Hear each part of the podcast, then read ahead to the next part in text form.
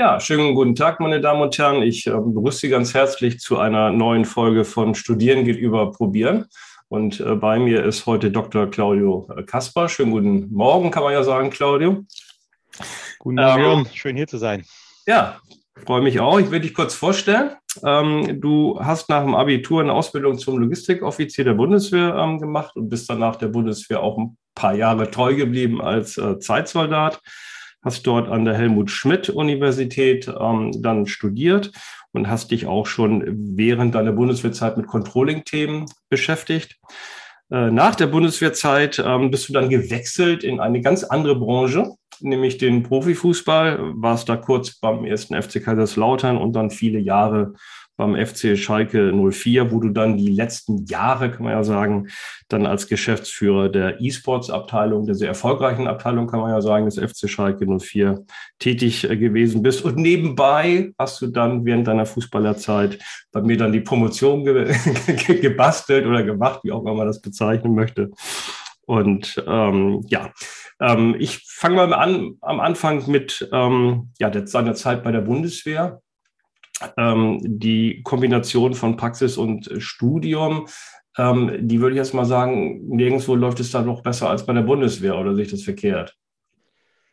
Ja, ich glaube, das kann man, das kann man schon so sagen. Ja, der, der Vorteil zur, bei der Bundeswehrzeit damals oder bei der Ausbildung bei der Bundeswehr war, glaube ich, dass man ähm, ja die ersten drei Jahre zu meiner Zeit eine sehr intensive Führungsausbildung bekommen hat, also eine sehr intensive militärische Ausbildung auch bekommen hat ähm, und da zu einem sehr, in einem sehr frühen Stadium seines, seiner Karriere, seines Lebensweges auch viel, viel, viel Verantwortung bekommen hat und ja. so natürlich gewachsen ist. Ähm, und dann ist man nach drei Jahren zum Studium gegangen. Das Studium der Bundeswehr ähm, zum damaligen Zeitpunkt war im Trimestersystem, das heißt wesentlich gestrafter, als das äh, sicherlich auch heute äh, noch so an der, an der normalen Universität ist, aber ich glaube, das ist immer noch so. Glaub, kurz ist immer noch so, genau. Ja. Durch die Umstellung vom Bachelor auf Master hat sich es ein bisschen verlängert, aber das hatte eher Gründe, dass man ansonsten den Master, glaube ich, nicht anerkannt bekommen hat. Aber insgesamt äh, ist es immer noch sehr, sehr gestrafft.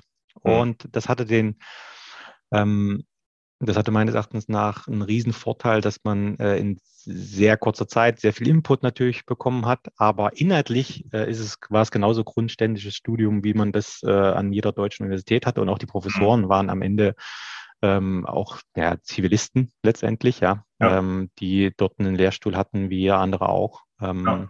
Und ja, also inhaltlich spannend, ähm, Studium ist technisch sehr gestrafft, aber wir hatten ja auch den riesen Vorteil, dass wir letztendlich ähm, bei der Bundeswehr auf der Payroll standen und uns um bestimmte Dinge, um die sich ein normaler Student äh, Gedanken machen ja. muss, eben nicht Gedanken machen mussten. Ja. ja. Und ähm, die ähm, Controlling-Themen, die du dann in der Bundeswehr ähm, ja, gemacht hast, worum ging das da so? Ja, das, das Spannende damals war, das war ja so die Zeit, als die als, glaube ich, die gesamte deutsche Verwaltung sich dem Thema BWL und ähm, ähm, ja, be bewusstes Verwaltungshandeln geöffnet hat und auch die Bundeswehr. Ja. Und ähm, ich hatte im Studium sehr viel mich beschäftigt mit Controlling-Themen, insbesondere Balance Scorecard. Balance Scorecard war damals so äh, ein sehr modernes Instrument und mhm. die Bundeswehr hat angefangen von Top, von der, von der, ähm, vom, vom Verteidigungsministerium bis runter zu jeder Einheit ähm, Balance Scorecards aufzubauen. Ob das immer so sinnvoll war oder nicht, da können wir gleich nochmal vielleicht drüber diskutieren. Und dann hat man halt nach, nach jemandem gesucht oder nach ähm, ja, Offizieren in der Bundeswehr auch gesucht, die das Thema bespielen konnten. Und ich hatte meine Diplomarbeit damals über Balance Scorecard geschrieben. Und mhm. so kam ich dann in diesen, in diesen Bereich rein, weil ich auch für mich relativ früh nach dem Studium die Entscheidung getroffen habe, kein Berufssoldat werden zu wollen. Und so kam ich dann sehr zügig äh, über das Verteidigungsministerium äh, in unterschiedliche Controlling äh, ja, Verwendungen und im Wesentlichen ging es darum, Balance Scorecards einzuführen, ja. Ja, aber die Balance Scorecard betrifft jetzt im Grunde genommen die, die Strategie, sag ich jetzt mal, der, der Bundeswehr, ähm, betrifft jetzt nicht das Heer vor Ort, ne? weil da stelle ich mir die Diskussion über Ziele ein bisschen schwierig vor. Ja, tatsächlich, tatsächlich war der Controlling-Ansatz, glaube ich, zu dem damaligen Zeitpunkt, und da sprichst du schon einen ganz wichtigen Punkt an, äh, man hat versucht, das durchgängig äh, umzusetzen und äh, auf der Top-Ebene, nachher im, äh, im Verteidigungsministerium, machte das auch absolut Sinn ähm, unten auf der Bataillonsebene, die ich auch mal gemacht habe, ja. war das natürlich schon etwas schwieriger, weil ähm, zum damaligen Zeitpunkt konnte, glaube ich, der Bataillonskommandeur tatsächlich über fünf Prozent seines Budgets entscheiden. Ja, also ähm, und alles andere war mehr oder weniger fixiert und festgelegt. Ja. Ja. Da ist natürlich Controlling-Handeln dann irgendwo äh, auch begrenzt, ja. Ja, ja. Ja, ähm, dann ähm, bist du nach der Bundeswehrzeit in den Profifußball gewechselt. Ich glaube, du bist ähm, vorher schon, glaube ich, als Doktorand bei mir angefangen, glaube ich, in der Endzeit an der Bundeswehrzeit. Genau. Und wie, wie, wie kam das äh, äh, zu, zu diesem Wechsel und warum bist du dann in eine, ich sage jetzt mal, völlig andere Branche gegangen als, als, als die Bundeswehr?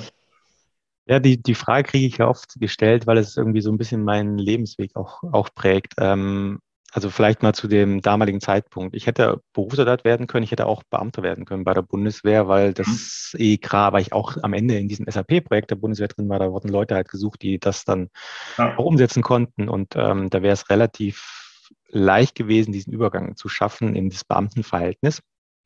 Während das viele meiner Kollegen damals gemacht haben, hat mir das eher Angst gemacht, ja, weil ich dann gesagt habe, okay, dann weißt du mit 30, was du mit 50 machst oder so. Und wenn du jetzt keine äh, goldene ja. Löffel, Löffel klaust, dann bist du dann auch, äh, machst du da auch eine ganz gute Karriere. Ja. Erstaunlicherweise hat mir das damals Angst gemacht. Ich, gesagt, ich muss noch mal was anderes machen.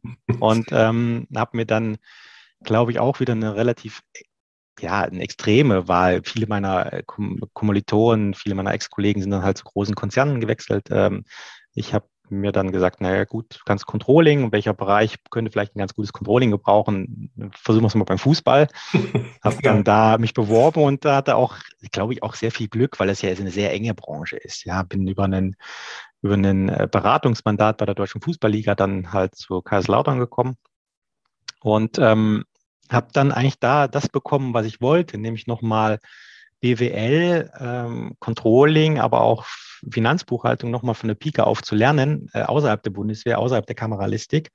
Und das war bei Kaiserslautern eine sehr, sehr intensive und äh, sehr, sehr intensive Zeit. Aber ich glaube, da habe ich dieses, dieses Fundament gelegt, um mich dann im Fußball dann auch sehr gut zurechtzufinden. Ja. Also ich will, will ganz kurz, mach kurz einen kleinen Einschub, weil das ist mir wichtig jetzt festzuhalten, Finanzbuchhaltung ist wichtig, ne? weil es ja. gibt mittlerweile die eine oder andere Universität in Deutschland, die Finanzbuchhaltung aus dem Studium nimmt. Ne?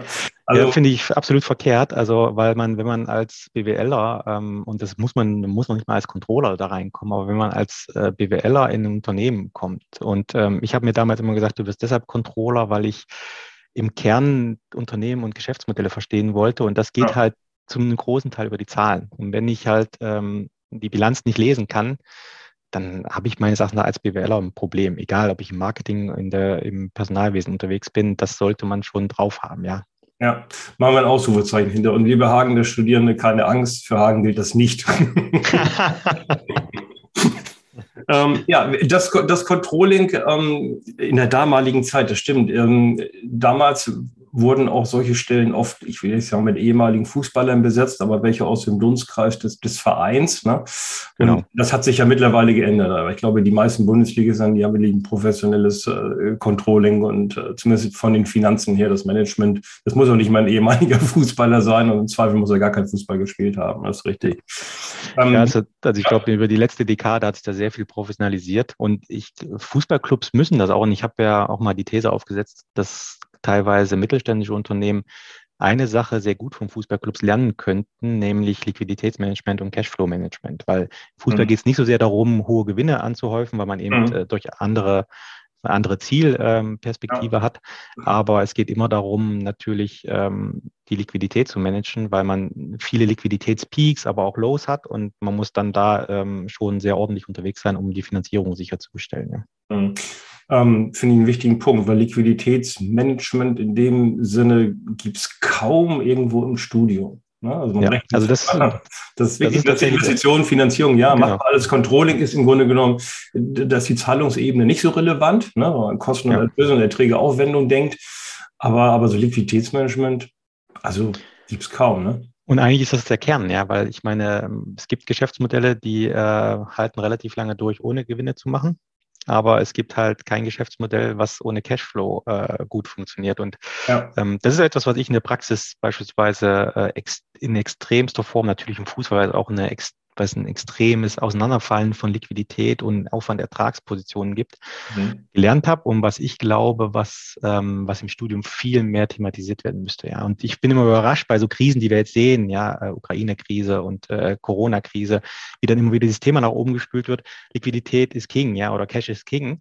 Mhm. Wo ich mir denke, ja, das sollte aber nicht nur in der Krise so sein, sondern es ist eigentlich immer King. Ja. Immer ist es wichtig, über genügend liquide Mittel zu verfügen, um halt das Geschäftsmodell am Laufen zu halten. Ja, vielleicht ist es auch eine Frage jetzt der Zeit. Also ich meine, ich selber muss fairerweise auch gestehen, wenn ich so eine klassische äh, Controlling-Veranstaltung, Einführungsveranstaltung mache und es ist immer die Frage, was ist wichtiger, Rentabilität oder Liquidität? Ich dann auch immer sage, ja gut, im, im Normalfall ist Rentabilität wichtig. Aber dieser Normalfall, den haben wir einfach schon so lange gehabt. Ne? Also zumindest in den, in den meisten Unternehmen, die letzten 15 Jahre sind ja, ja nur noch bergauf gegangen. Da mochte man sich, ich will jetzt nicht sagen, Liquidität gar nicht so die Sorgen äh, machen, ähm, aber so die, die richtigen Krisenfälle, vielleicht außer beim Fußballunternehmen oder wie auch immer, die gab es ja gar nicht. Aber die lernen wir jetzt ja alle wieder schön kennen. Ja. Genau. Und dann überrascht mich halt immer, wie, wie schlecht man dann auch darauf vorbereitet ist, ja. Während ja. wir beim Fußball, und ich habe ja auch bei Traditionsclubs gearbeitet, vielleicht noch was Spezielles, ja, ähm, wir mussten quasi, wir hatten immer 18-monatige äh, Liquiditätsforecasts, äh, um halt frühzeitig zu wissen, gibt es einen Finanzierungsbedarf, haben wir überschüssige Mittel, wie viel können wir in die Mannschaft investieren.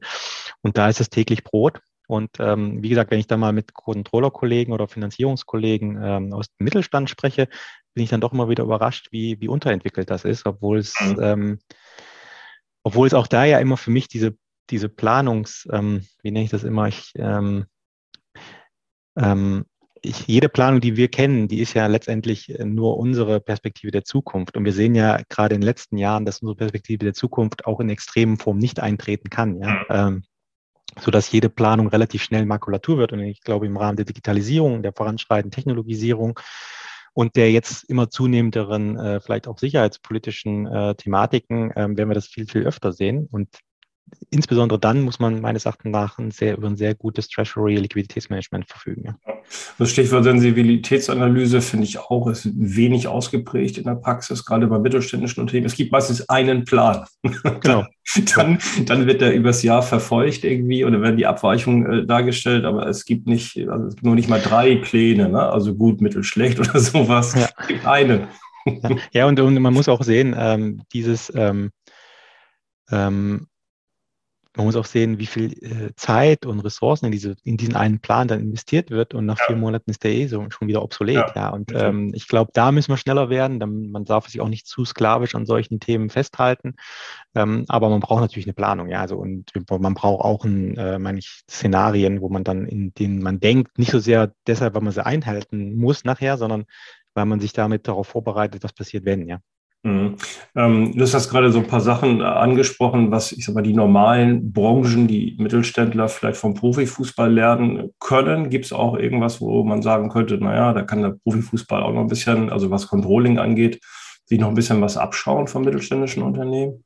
Oder gibt es da mhm. gar nicht so große Unterschiede dann letztendlich?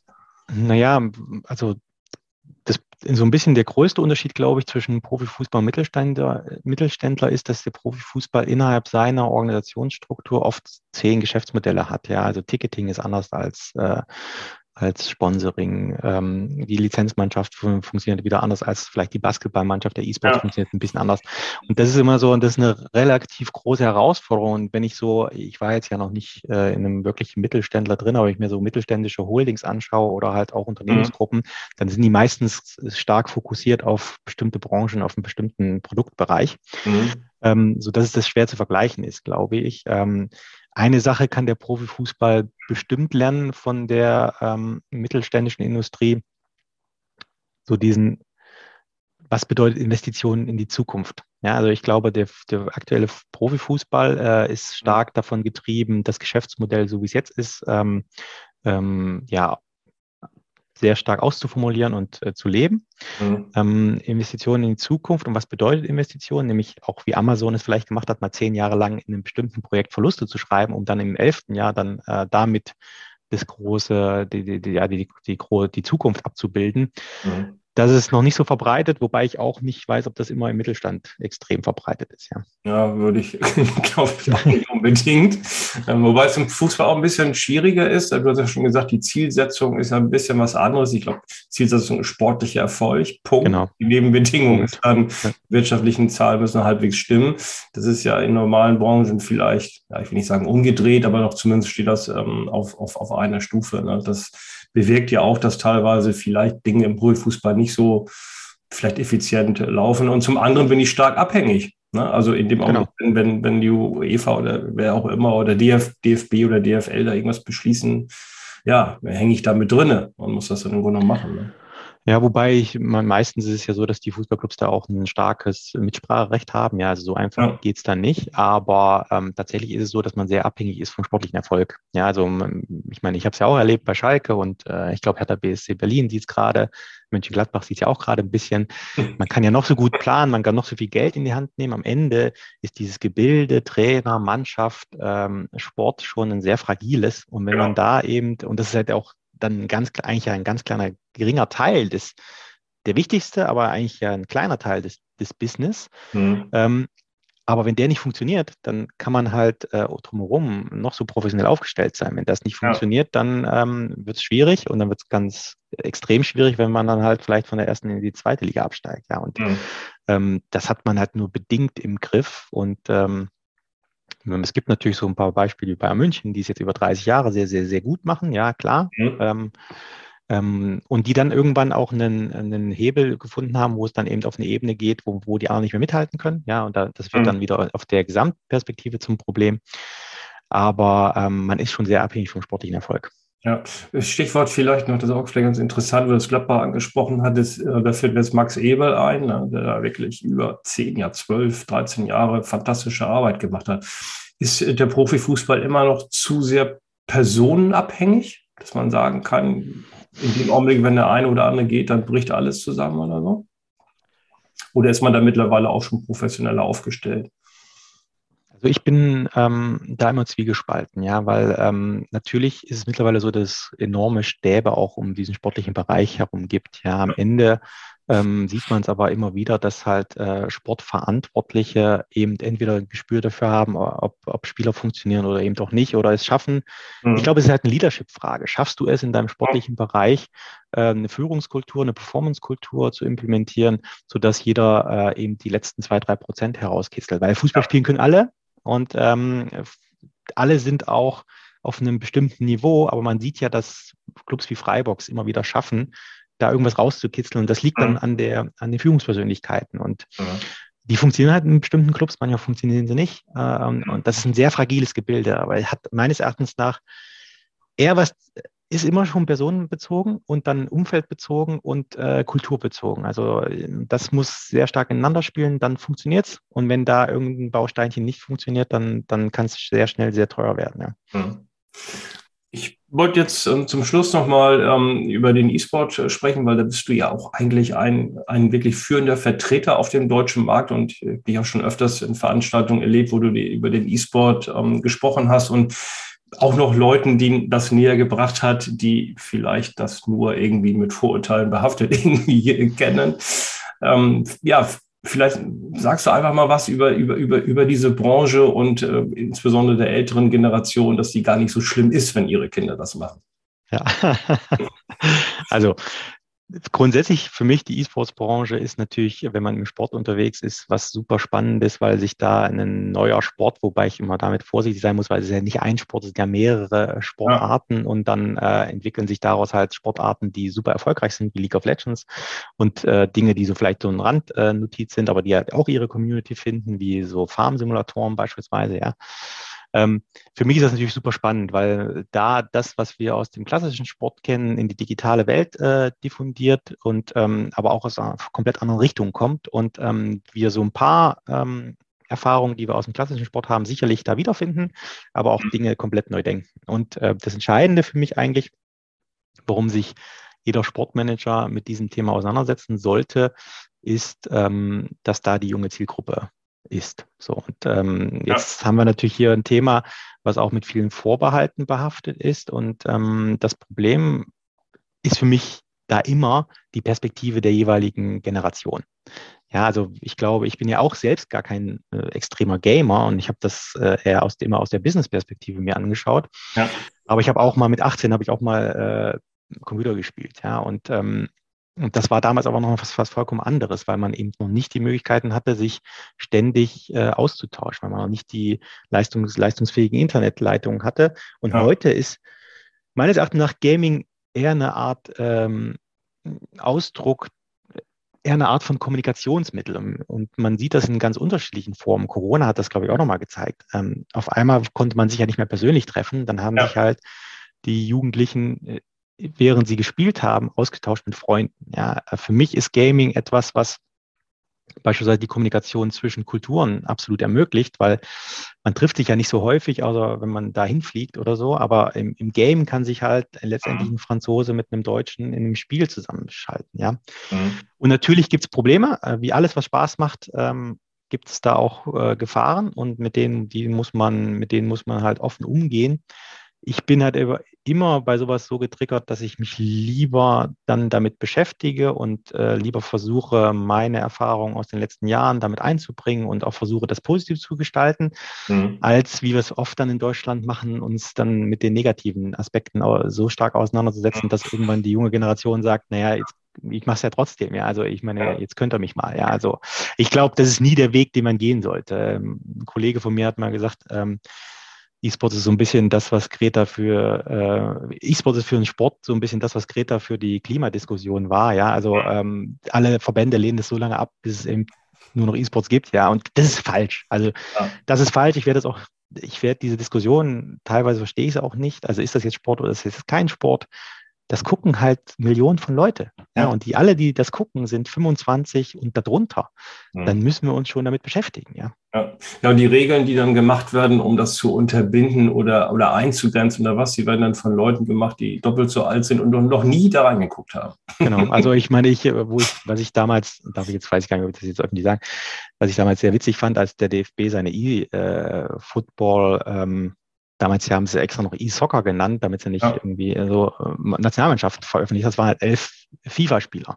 Das Spiel wird aber nur von einem gespielt und maximal drei äh, sind in der Mannschaft, ja. Und da hat man elf, elf Nationalspieler gehabt, die aber nie zu irgendeinem Turnier fahren konnten zusammen, weil es eben nicht von elf Leuten gespielt wird. Und das sind so, ich meine, das sind, das sind dann auch vielleicht dann so, so Themen, wo man jetzt ja. so ein bisschen drüber schmunzelt und das sind ja. auch Anfangsschwierigkeiten. Ja. Ich glaube, so ein bisschen, was wir verändern müssen, es ist halt nicht immer schwarz oder weiß, ja. Und bei vielen Diskussionen, die wir haben, dann ist es halt immer sehr viel schwarz und man sieht eigentlich gar nicht das Gute, was da drin steckt mhm. und lehnt es dann zu früh ab.